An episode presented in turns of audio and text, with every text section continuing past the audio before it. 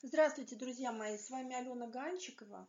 Сегодня я хочу высказаться э, по поводу смерти Марины Цветаевой, э, потому что так получилось, что э, одно время я работала в ее зарубежном архиве, и на меня очень большое впечатление произвело само чтение ее рукописей и то, что я оттуда почерпнула для себя, и то, что я никогда нигде не читала – и после этого э, это происходило в тот период, когда ее архивы еще были закрыты. Через некоторое время ее архивы открылись, начались публикации, и я думала, что то, что я про нее знаю, это всем уже давно стало очевидно и давно уже а, опубликовано, и вдруг выясняется, что нет – выясняется, что э, вот э, то э, цветаево ведение, скажем так, которое существовало в период, когда ее архивы были закрыты, оно сформировало определенные представления о вещах, определенное представление о Марине, о ее жизни, и дальше уже все продолжают мыслить этими стереотипами, отвергая очевидное, причем очевидное, написанное Марининой рукой. К чему я веду? А, так получилось, что мне посоветовали послушать лекции Дмитрия Быкова, которым я глубоко восхищаюсь. Это человек огромного интеллекта, огромных знаний литературных и очень такого бурного темперамента. А, и он, конечно, когда его слушаешь, это захватывает э, чисто и эмоционально, и увлеченность его. И как раз он говорил о Марине Цветаевой, и меня э, сразу мое внимание зацепили такие моменты, что он э, при всей стройности своей логики он отрицает абсолютно очевидное. И то же самое я э, немножко заметила в передаче Юлии Чернявской, Марины Цветаевой «Путь в петлю». Как-то так получилось, что вот два дня подряд мне попадалась эта тематика, и тут уже, что называется, не могу молчать, как говорится. Я считаю, что я все-таки обязательно должна поделиться тем, что я прочла и увидела, и мне кажется, что это та грань и тот взгляд, который, та точка зрения, тот ракурс видения ситуации, который почему-то напрочь отсутствует у э, тех русских культурологов, литературоведов и историков искусства, которые всю жизнь прожили в России, которые считают Марину русской, русским поэтому все, которые рассматривают все время под этим углом, что вот э, русская Марина, которая пережила гражданскую войну, в какой-то момент переехала жить за границу, страдала в эмиграции, вернулась в Советский Союз, посмотрела вокруг себя и повесилась. Вот, и э, не учитывают самого главного, не учитывают детство. Дело в том, что я каждый раз, когда заглядываю в интернет и читаю биографию Марины Цветаевой, то там есть одна строчка, которая абсолютно, на, на которую никто не обращает внимания, что училась в пансионах Швейцарии, Германии, Франции. Кстати, она во Франции ни в каких пансионах не училась, это неправда. Она просто заезжала э, в 16-летие свое, она заезжала в Париж и слушала цикл лекций в Сорбоне, но Сорбон это никакой не пансион, это университет. А, дело не в этом. Дело в том, что вот эта строчка училась э, в пансионах э, Швейцарии и Германии, она как-то проскакивает мимо сознания русских исследователей, и они не понимают, сколь глубоко а, э, вот это понятие. Дело в том, что когда две девочки, лишившиеся матери, маленькие девочки, отправлены в пансион, что такое пансион? Ну, это как это закрытое учебное заведение. Дети оказываются в коллективе и э, с воспитателями и педагогами. И в этот момент, в этом возрасте, эти педагоги и этот коллектив, это воспитание полностью формируют их мировоззрение на всю оставшуюся жизнь. Дело в том, что Марина и Анастасия находились в пансионе во Фрайбурге. Это граница Черного леса, Шварцвальда. Это самый а, это сердце вообще немецкого романтизма, немецкой культуры.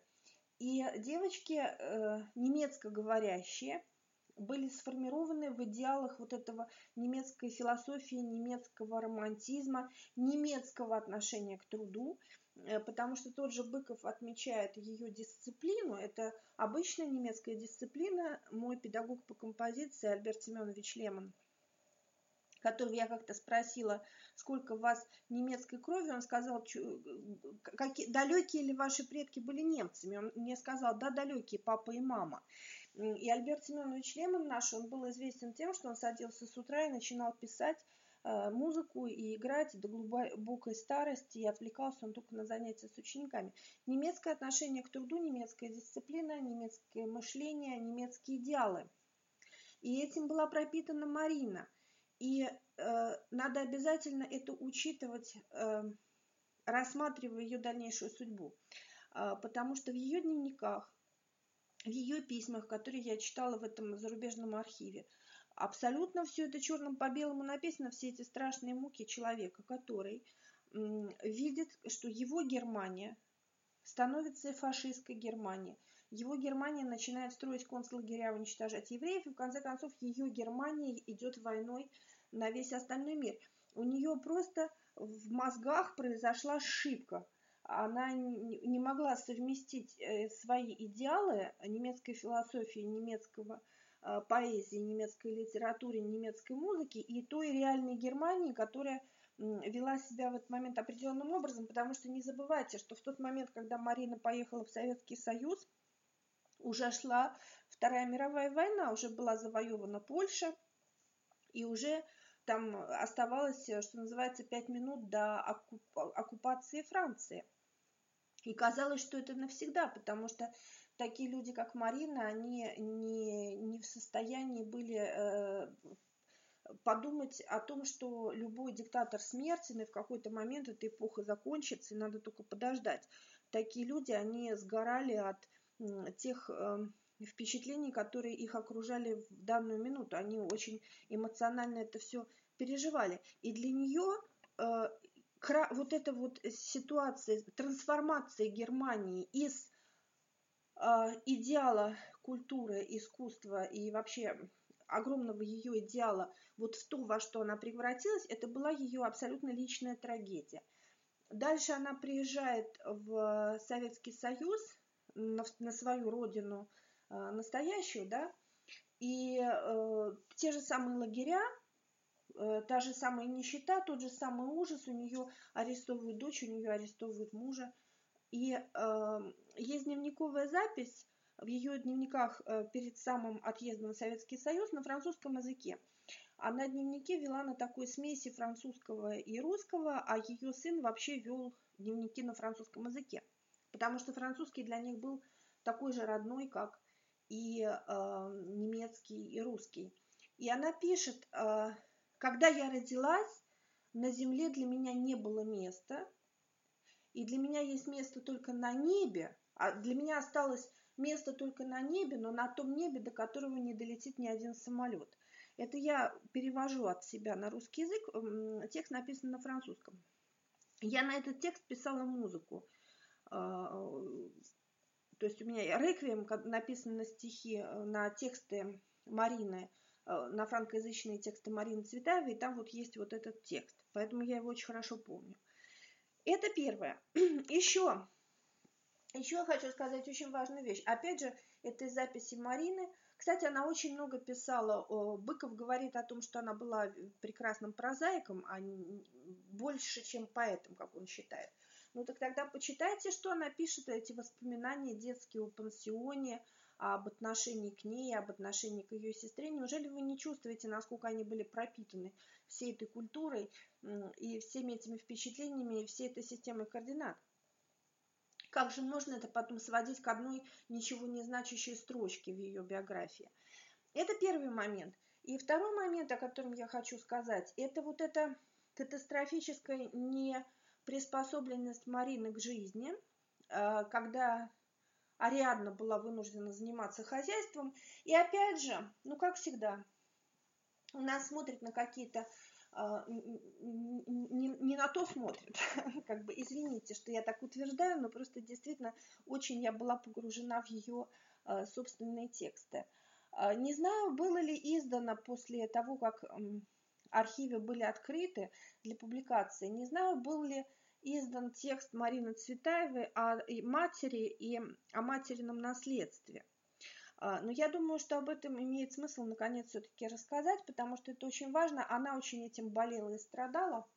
А, когда мы говорим о нищете Марины, о его неприспособности к быту, о том, что тарелки мыла Ариадна, а Марина э, значит, считала, что важнее 15 минут заниматься поэзией, это все сводится на категорию того, что она была гениальным поэтом, она поэзию ценила больше, чем быть там и так далее, и так далее.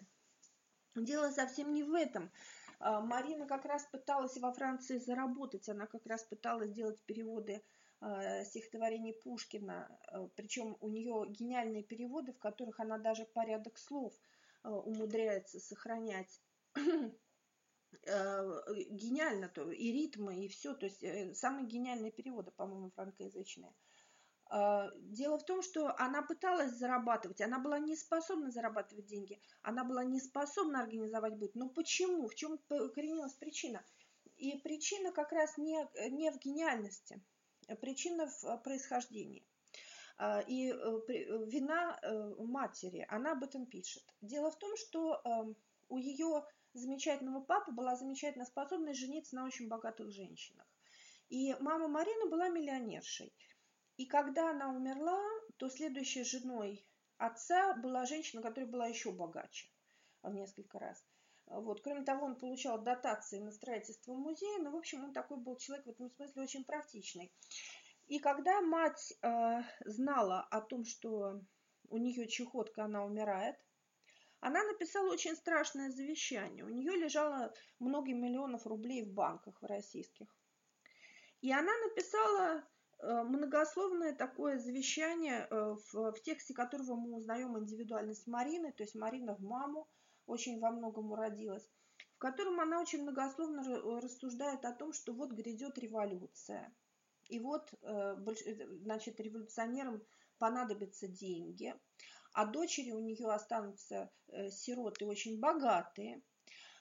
И поскольку Марина идеалистка, а Анастасия дура, то по этим причинам и та, и другая, они э, наверняка эти деньги свои отдадут на идеалы революции и так далее, а она с этим не согласна. И, короче говоря, она долго рассуждает о том, что до 40 лет человек молод, до 40 лет человек глуп, она это знает по себе, и поэтому она завещает, чтобы дочери получили доступ к этим огромным деньгам, которые они от нее унаследуют, не раньше, чем по достижении 40-летия потому что иначе они, значит. Ну вот, и э, дальше Марина рассказывает о том, как происходит революция, 17-й год, э, там все разваливается, и они в отчаянии, они бегут в банк, и они умоляют, чтобы им дали хоть сколько-то денег, и, естественно, банк ссылается на завещание, и банк говорит, а ну что, они не могут на, нарушить завещание. И вот эти вот все их деньги, они таки достаются большевикам, именно потому что мама а, их э, лишила к ним доступа, и деньги остались в банке, и вместе с банком погибли. И вот эти девочки, которые воспитывались в очень богатой семье, и в пансионе для очень богатых детей, потому что вы понимаете, что пансион в Швейцарии, пансион в Германии, это как в наше время, это для очень состоятельных семей.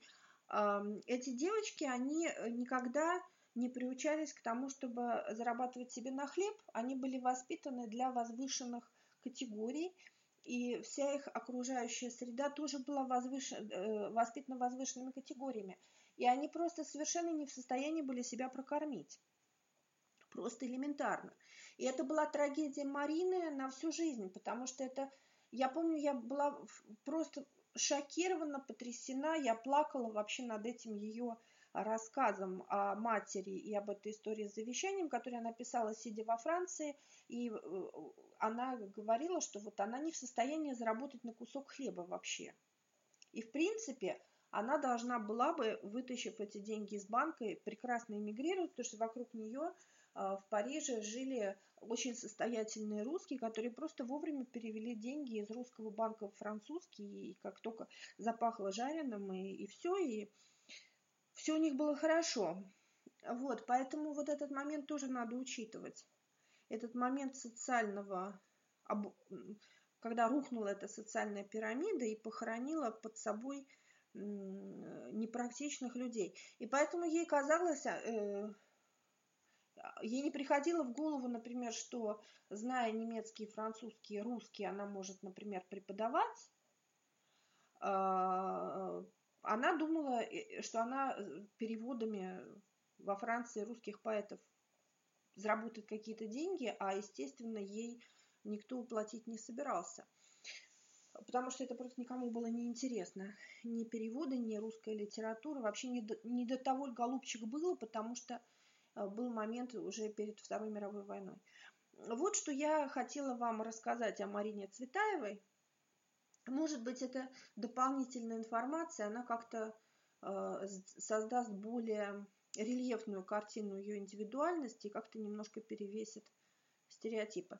И вот, поэтому, чтобы резюмировать, я хочу сказать, что с моей точки зрения ее самоубийство произошло в очень большой степени из-за потери опоры внутренней, вот связанной с «моя Германия», как она все время говорит «моя Германия, моя Германия», и все время ужасается происходящему, и потом происходит столкновение этих двух а, колоссов – Германии и Советского Союза, а она э, оказывается между этим всем, и для нее это абсолютно личная трагедия.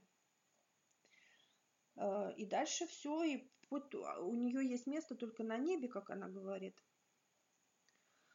Вот. Так что спасибо вам за то, что вы меня выслушали. И будем прощаться до следующего подкаста. Всего доброго. До свидания. С вами была Алена Ганчикова.